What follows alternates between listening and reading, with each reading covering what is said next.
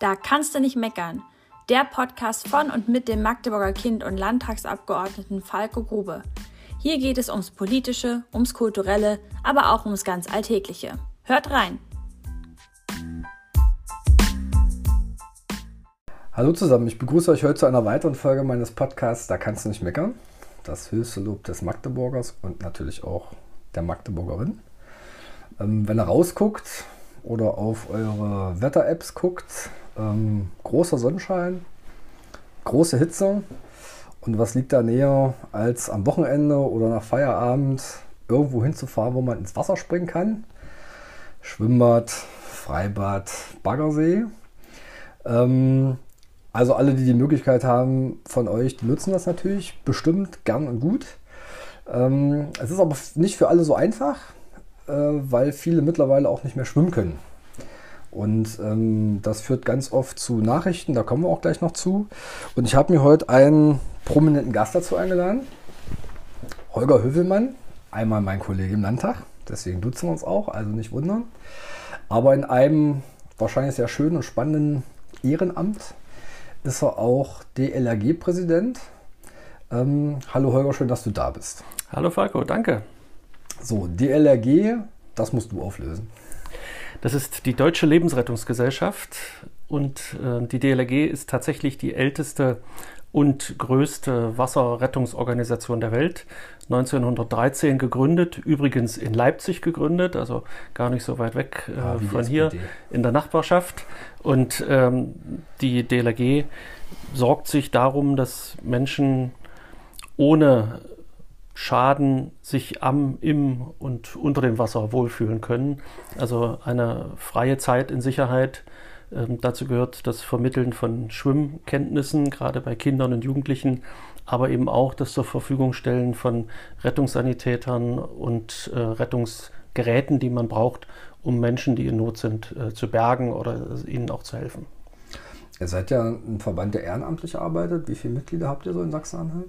Also wir haben in Sachsen-Anhalt äh, gut 5000, 5000 Mitglieder. Ähm, davon übrigens rund 60 Prozent Kinder und Jugendliche. Mhm. Klar, das sind die, die bei uns schwimmen lernen und ganz viele, die im Kindesalter, die im Kleinkindalter, äh, Vorschul-, Grundschulalter bei uns schwimmen lernen, bleiben hängen im positiven Sinne und äh, lernen auch, was man noch zusätzlich bei der DLRG an Dingen erlernen kann, was man machen kann. Man kann bei uns Boot fahren lernen, man kann bei uns tauchen lernen, man kann bei uns den Einsatz von Technik lernen, die es braucht, um ähm, anderen Leuten zu helfen, wenn sie äh, bezogen auf das Wasser in Schwierigkeiten geraten. Wir sind im Rettungsdienst aktiv, was, den, was die Wasserrettung anbelangt, also auf Seen und auf Flüssen. Und äh, wir sind im Katastrophenschutz äh, sehr aktiv und das flächendeckend in Sachsen-Anhalt.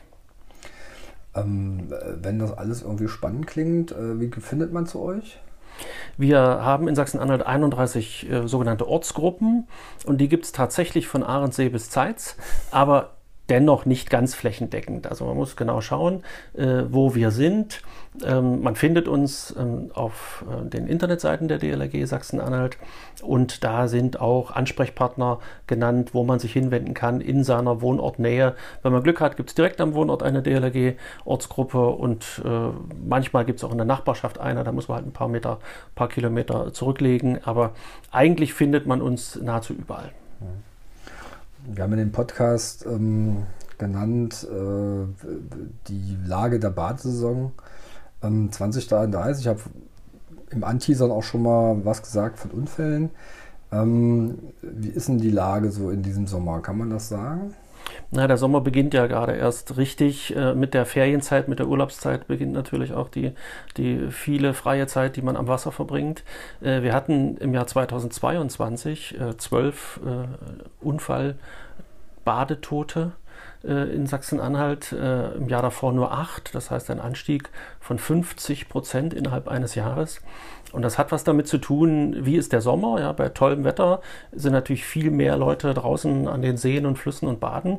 Äh, damit ist die Wahrscheinlichkeit einfach größer, weil mehr Menschen ähm, im Wasser sind.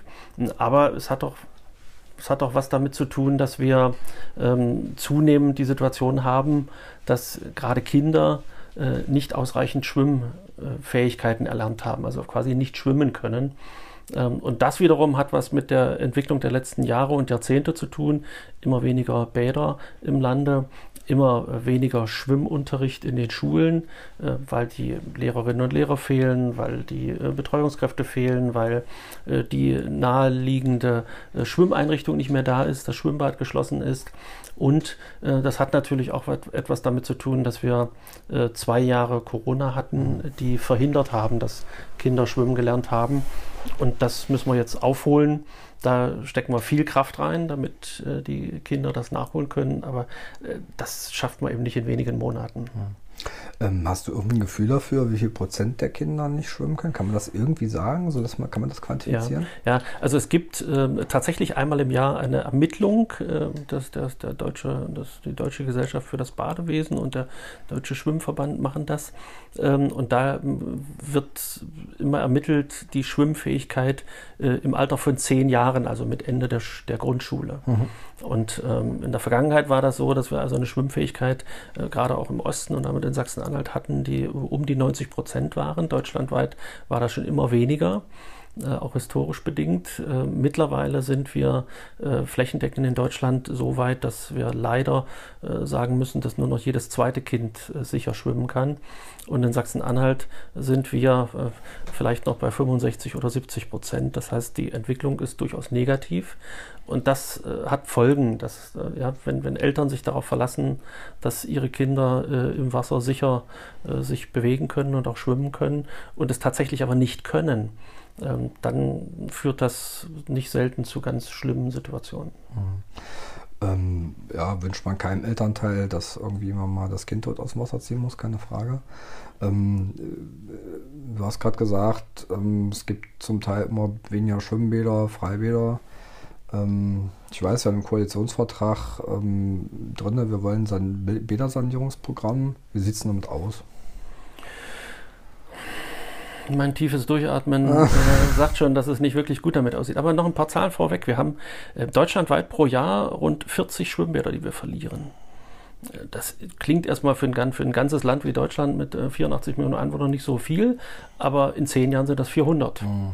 Und dann wird das Bein schon dick. Also wir haben eine Situation, wo ähm, die Möglichkeit äh, unter Aufsicht, also unter Anwesenheit eines Rettungsschwimmers, einer Rettungsschwimmerin äh, zu baden, die Möglichkeit wird immer weniger. Und äh, sie wird auch äh, weniger in Bezug auf die Möglichkeit, schwimmen zu lernen. Mhm. Äh, da, wo kein Schwimmbad ist, äh, kann ich auch nicht schwimmen lernen. Ja, muss ich woanders hinfahren. Also jedenfalls nicht in der Regel, gibt bestimmt auch Ausnahmen. Ja, ja, ja, ja. Also das, das ist schon ein Problem und auch in Sachsen-Anhalt, man muss ja nur mal jeder bei sich vor der Haustür gucken, äh, wie viele Schwimmbäder gab es noch vor 20, 30 Jahren, wie viele gibt es heute noch. Ähm, ganz viele sind geschlossen worden, weil der Sanierungsbedarf so riesig war. Und da, wo es gelungen ist, äh, etwas Neues zu errichten, äh, da war das in aller Regel als Ersatz für etwas anderes, was geschlossen worden ist. Also es ist nicht mehr geworden, sondern es ist punktuell saniert worden. Und wir haben einen riesen Sanierungsstau, gerade auf dem platten Land, also im, außerhalb der großen Städte, haben wir äh, Schwimmbäder, äh, gerade so, so, keine Schwimmhallen, sondern Schwimmbäder, die, die im Freien sind, ähm, die tatsächlich einen hohen Sanierungsbedarf haben, die teilweise noch aus DDR-Zeiten sind, wo irgendwann äh, LPGs mal äh, im, im, im, Sinne von, wir machen was fürs Dorf, in den 60er, 70er Jahren ein Schwimmbad errichtet haben. Und in dem Zustand sind die dann heute meistens mhm. auch noch. Ein bisschen was hat man gemacht über die Jahre, damit die Hygienevorschriften eingehalten werden, damit die Sicherheit gewährleistet ist. Aber der Baukörper an sich äh, ist nicht saniert. Und deshalb haben wir im Koalitionsvertrag uns vereinbart, in dieser Legislatur ein sogenanntes Schwimmbad-Sanierungsprogramm auf den Weg zu bringen, äh, um den Kommunen, die das aus eigener Kraft nicht können, dabei zu helfen, ihre Schwimmbäder zu sanieren. Wir brauchen das auch dringend. Äh, wir hatten in den letzten zwei Jahren so viele Diskussionen über äh, zu schließende Schwimmhallen und Schwimmbäder. Das Holiday in Wolfen war kurze Zeit zu, das Pulabana in Naumburg war, war geschlossen, ist jetzt mit einer großen Kraftanstrengung, mhm. ähm, mit großen Kraftanstrengungen wieder eröffnet worden. Wir kennen das hier aus Magdeburg auch mit dem Nemo, das ist jetzt schon wieder seit ein paar das Jahren regelhaft offen, aber das regelhaft offen, auch mal zu. auch ja. mal geschlossen, mhm. genau. Also man merkt, es trifft nicht nur die kleine Einrichtung auf dem platten Land, sondern auch die größere mhm. äh, und unterhaltungsaufwendigere in, in den Städten. Wir hatten in den 90er Jahren das Glück, dass wir mit viel Fördermitteln auch neue Strukturen geschaffen haben. Aber das ist eben jetzt auch 30 Jahre her und die Dinge äh, werden sanierungsbedürftig und die Kommunen sind nicht in der Lage, die Mittel aufzubringen, um die Dinge zu sanieren. Also müssen wir helfen. Wird, glaube ich, tatsächlich eine Aufgabe fürs nächste für die nächsten Haushaltsverhandlungen. Ich kann, glaube ich, sagen für uns beide, dass es einer der wichtigeren Punkte sein wird. Ja, ja.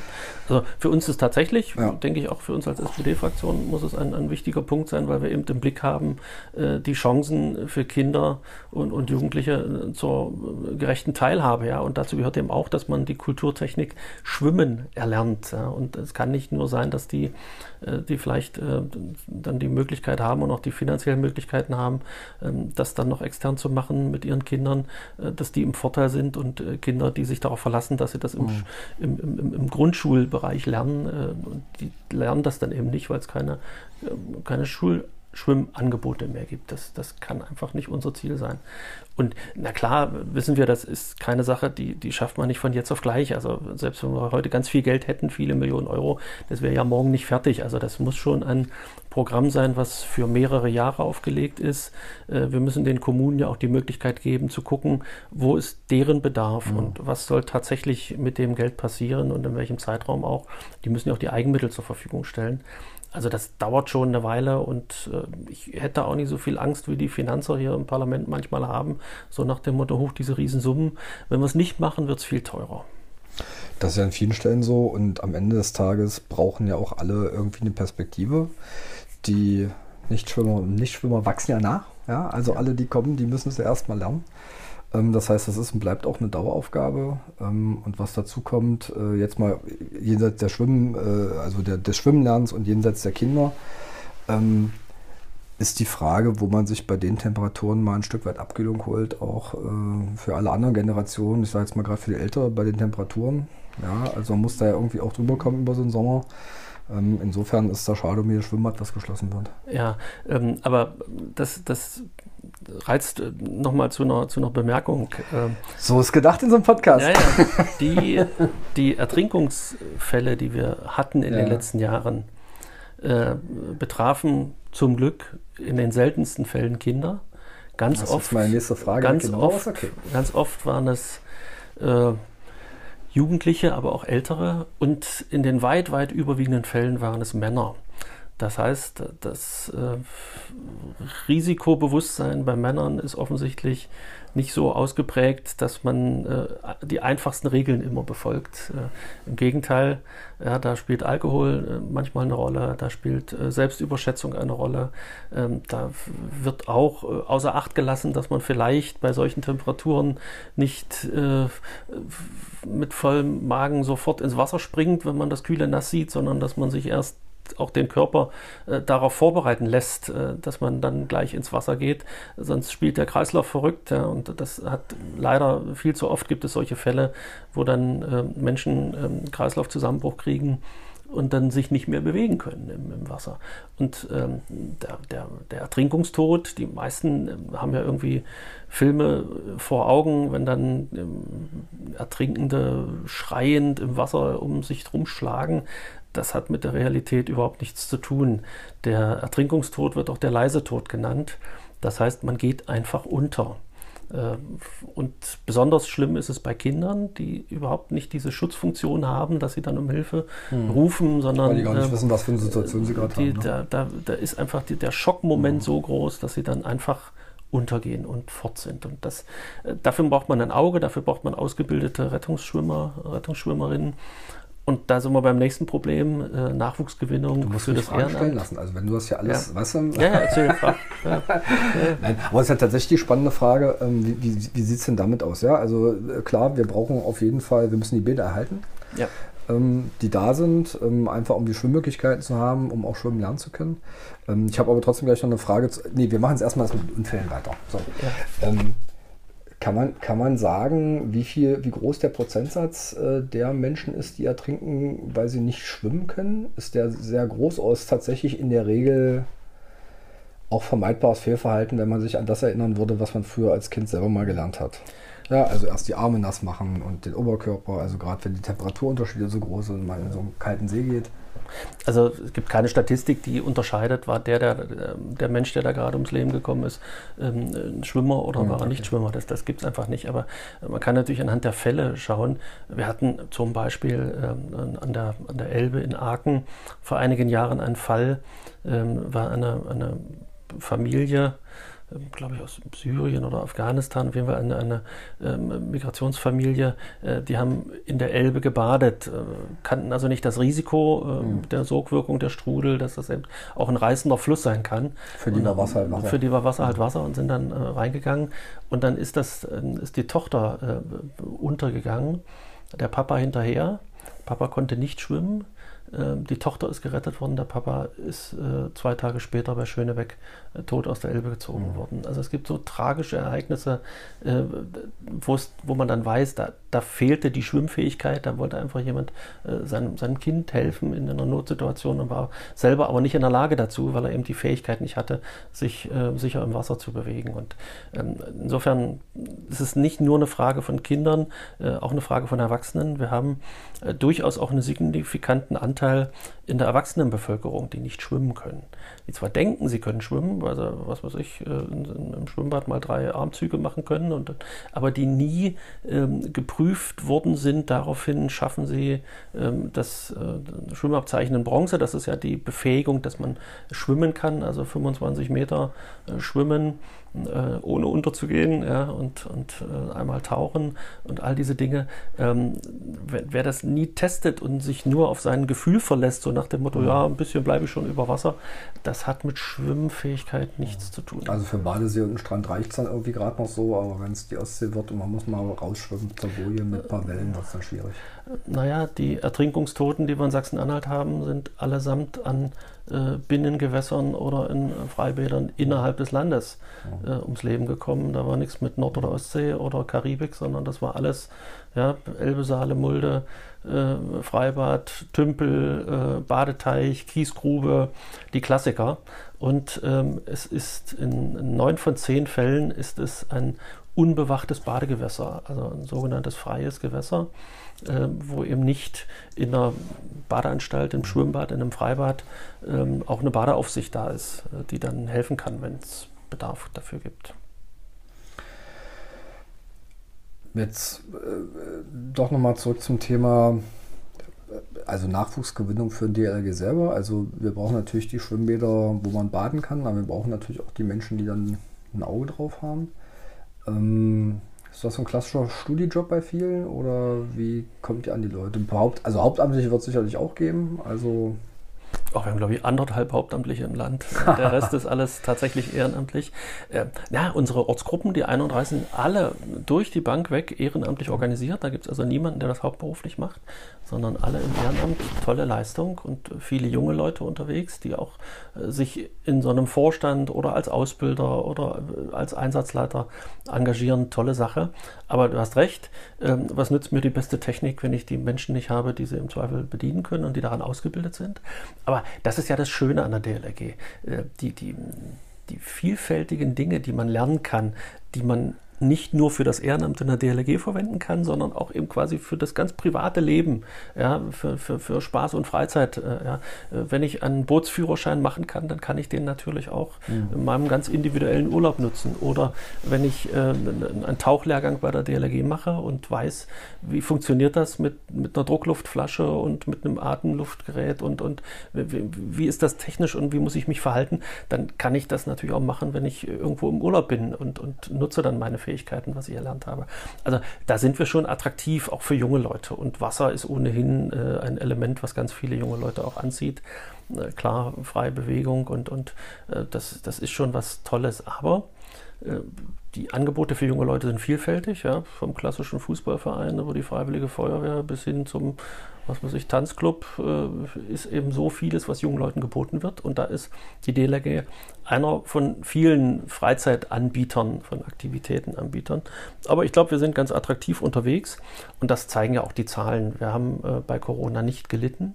Äh, wir haben äh, unsere Mitgliederzahl weiter ausbauen können. Äh, wir sind langsam, aber stetig am Wachsen. Ähm, das ist gut, glaube ich, auch für die Sicherheitsarchitektur in diesem Lande gut, dass wir beim Thema Wasserrettung wirklich ganz ordentlich sind seit, seit einigen Jahren.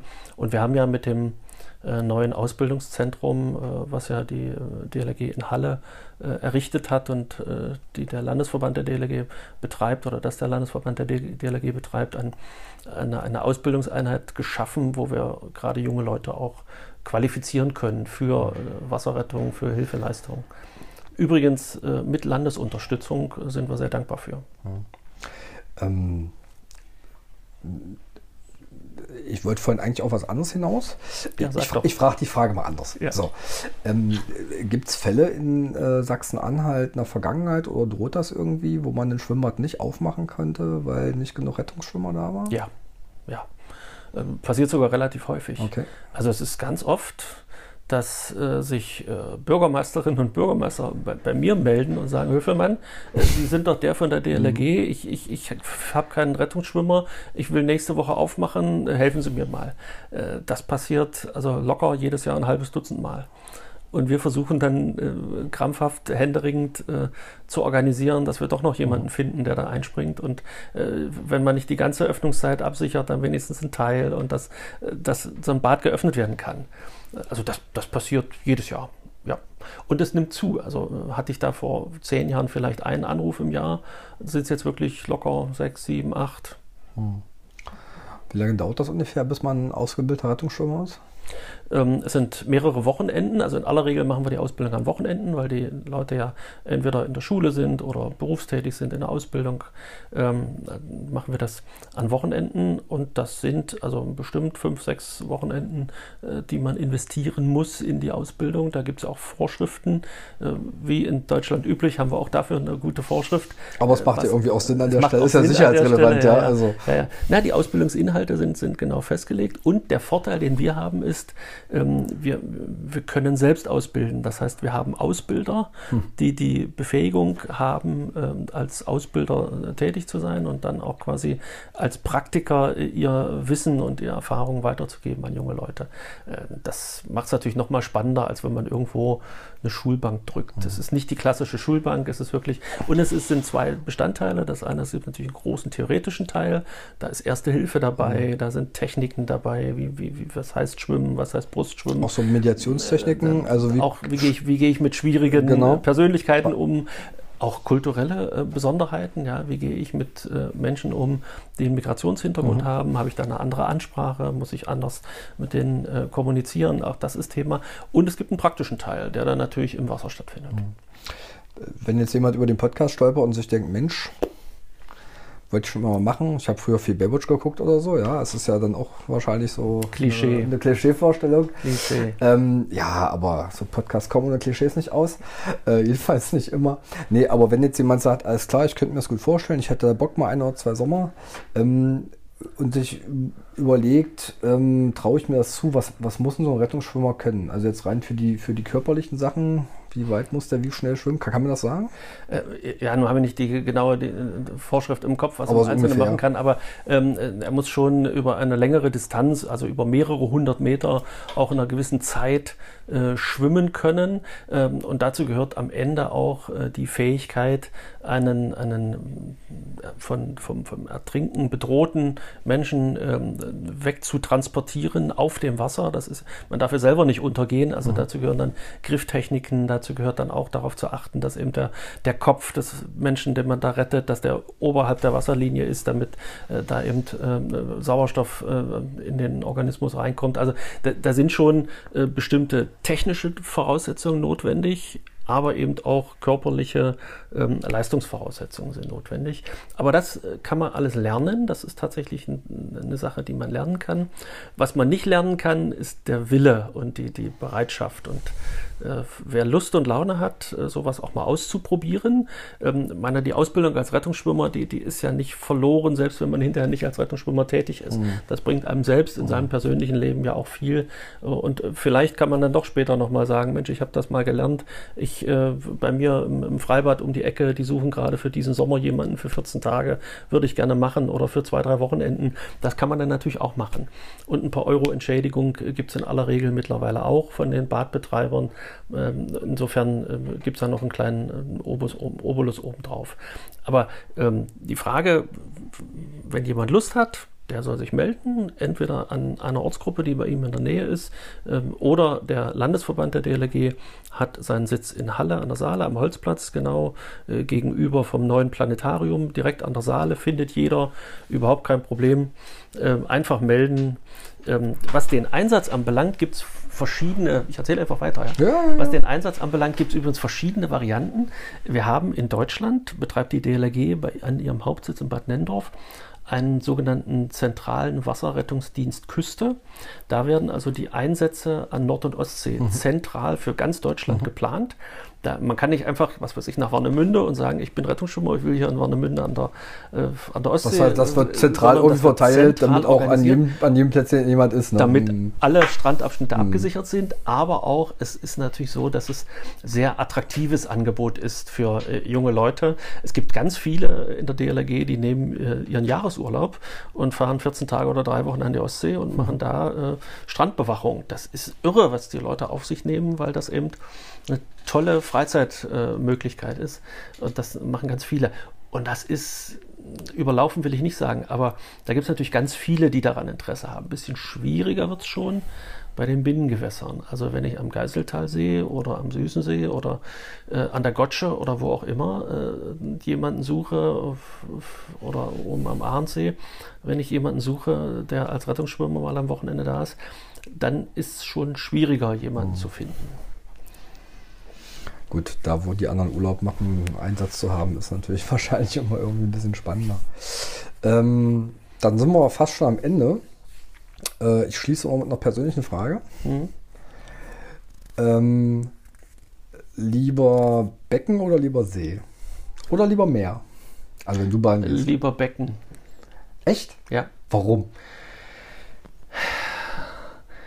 Die, die, Sicher, die Sicherheit der äh, Gewässerqualität. Okay.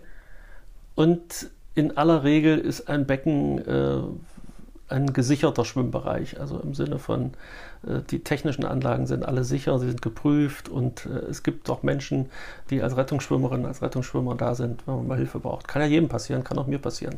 Ich habe zwar selbst, äh, sagen wir, in jungen Jahren äh, das alles selbst gelernt als Rettungsschwimmer, war, war, Rettungstaucher, was man mir heute gar nicht mehr ansieht. Ähm, aber ähm, das heißt ja nicht, dass man nicht auch mal in eine Lage kommt, äh, wo man vielleicht Hilfe braucht. Und da ist es so ein Gefühl, äh, im Becken ein sichereres als am Freigewässer. Gibt auch schicke Freigewässer, keine Frage. Dann, äh, liebe Olga, herzlichen Dank für das Gespräch. Gerne. Ähm, also, wenn ihr Lust habt, Rettungsschwimmer oder Rettungsschwimmerin zu werden, äh, wir schreiben das auch nochmal unten in die Kommentare bzw. in die Beschreibung rein, wo ihr euch da hinwenden könnt. Ähm, ansonsten, wie ihr das als Kinder gelernt habt, nicht essen und dann gleich baden gehen, immer erst eine halbe Stunde warten und äh, springt nicht sofort rein, macht euch ein bisschen kühl, auch wenn das nicht immer cool ist. Ja, am Ende ist Untergehen noch viel uncooler. In dem Sinne, eine schöne Badesaison 2023 und äh, wir, hören uns, wir hören uns nach dem Sommer. Tschüssi. Vielen Dank und schön gesund wieder zurückkommen. Das war Da kannst du nicht meckern, der Podcast von und mit dem Magdeburger Kind und Landtagsabgeordneten Falco Grube. Wir sagen Tschüss, bis zum nächsten Mal und bleibt gesund.